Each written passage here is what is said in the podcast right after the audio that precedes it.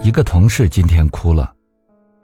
他是做电商的，给供货商订单的时候，一百多个预售订单和正常订单一起给了，结果供货商没看，按顺序发到最后，发现不够发，预售的订单发了，正常的订单没发。没发的这一百多个订单，都需要他一个个打电话跟顾客沟通，还必须承担因此造成的顾客退货损失。一念之差，偷了个小懒，以为可以把本应该自己完成的工作不动声色地转嫁给同事、客户，结果需要用几倍甚至几十倍的时间去弥补。所以，我总结出一句话：偷懒是最麻烦的人生。还有一种偷懒。是在人生的重大选择上。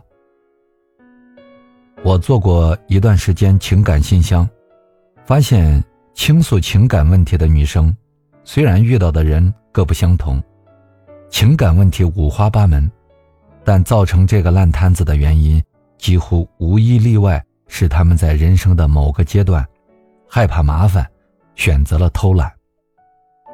有个姑娘的经历令我印象深刻。她跟相恋五年的男友分手，顺利被男友的哥们儿接手了。男友在国外，她当时也准备出国，都到办签证那一步了。男友的哥们儿说：“你留下来吧，留下来我们结婚。”对于这个男人，她不算了解，也不算爱，但一想到自己二十九岁了，出国以后不仅要面临学业的问题，还要重新谈恋爱。找愿意跟他结婚的人，这一步步下来，他觉得太麻烦了，于是他决定偷懒，留在国内结婚。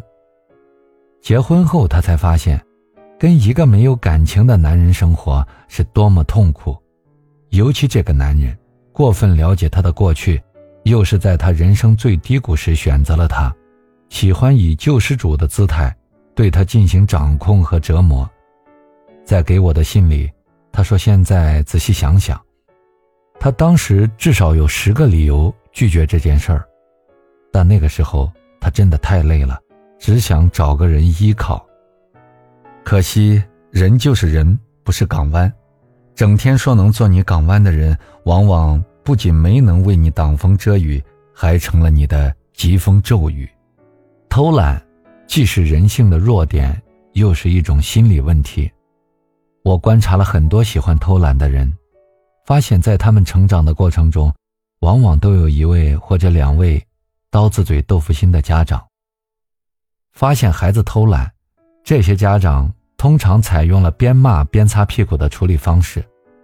这种处理方式使他们形成了懒人的共识：我是不行，但一定有人会帮我。侥幸心理使一个人。丧失对后果的判断，连婚姻大事都偷懒的人，就是典型的缺乏后果敬畏。后果敬畏是人生的安全气囊，没有它，遇到多大的麻烦都不稀奇。我们做判断通常沿用三步法：起心、后果、执行。起心是我们决定怎样做，在这一步里，人性的弱点会起到很大作用。谁都想选简单的方法，能偷懒就偷懒，不用承担后果是每个人的终极理想。地球没爆炸，是因为绝大多数人会考虑到第二步，就是后果。你自己会不会受伤害？别人会不会受伤害？如果有伤害存在，这个懒就不能偷。人人都想偷懒，但是否偷懒，取决于。一个人对于后果的评估，而宁愿过麻烦的人生也要偷懒的人，缺乏的就是对后果的评估。无论在工作中还是在生活里，我评价一个朋友值不值得交往，评价一个员工值不值得培养，就是看他喜不喜欢偷懒。人生是一团乱麻，解开一个个的结，最后才能织成自己想要的画卷。偷懒的人。一次次跳过解开的机会，最终困在乱麻里，成了乱麻的一部分。而我们能做的便是，不要跟乱麻在一起，不然风起时，会刮伤你。